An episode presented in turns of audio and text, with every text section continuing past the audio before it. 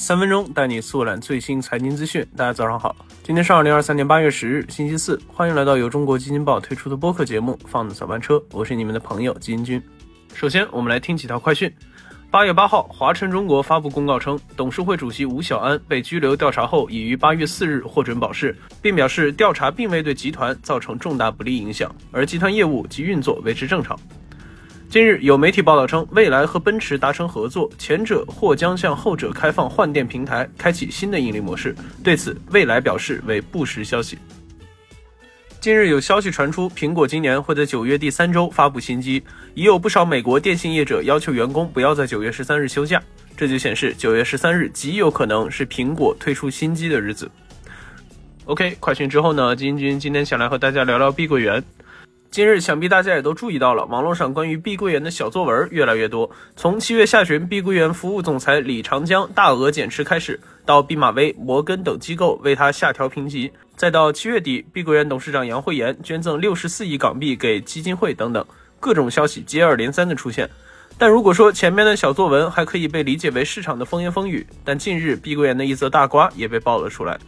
前天有市场消息称，碧桂园在八月七号未能支付两笔美元债的利息，总计约十亿美元。随后不到二十四小时，就有记者向知情人士确认，上述两笔债务确实存在，但还没有实质性违约，仍在三十天的宽限期内。同时也透露，现在碧桂园可动用的资金持续减少，出现了阶段性的流动压力，但正在积极优化资金安排。而这也从侧面印证了碧桂园内部的现状可能没有那么理想。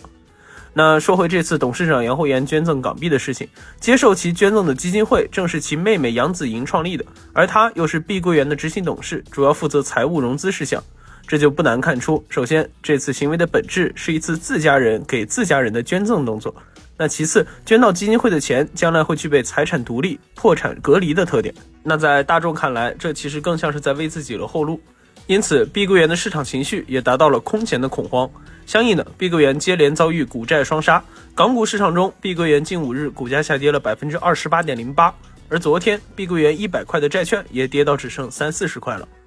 那么，究竟是什么原因导致碧桂园的现状呢？用最简单的话说，还是地和房在手里卖不出去。近年来，特别是碧桂园地皮最多的三四线城市，民众购房需求在逐步降低，但无奈地已经买下来了，合同也签好了，没人来买房，现金流跟不上，那注定就要承担违约的后果。那家底再厚，面对这样的现状，窟窿也只会是越补越大。这件事后续会怎么发展，就让我们一起静静等待吧。好的，以上就是我们今天放的早班车的全部内容了，感谢您的收听，我们明天同一时间不见不散。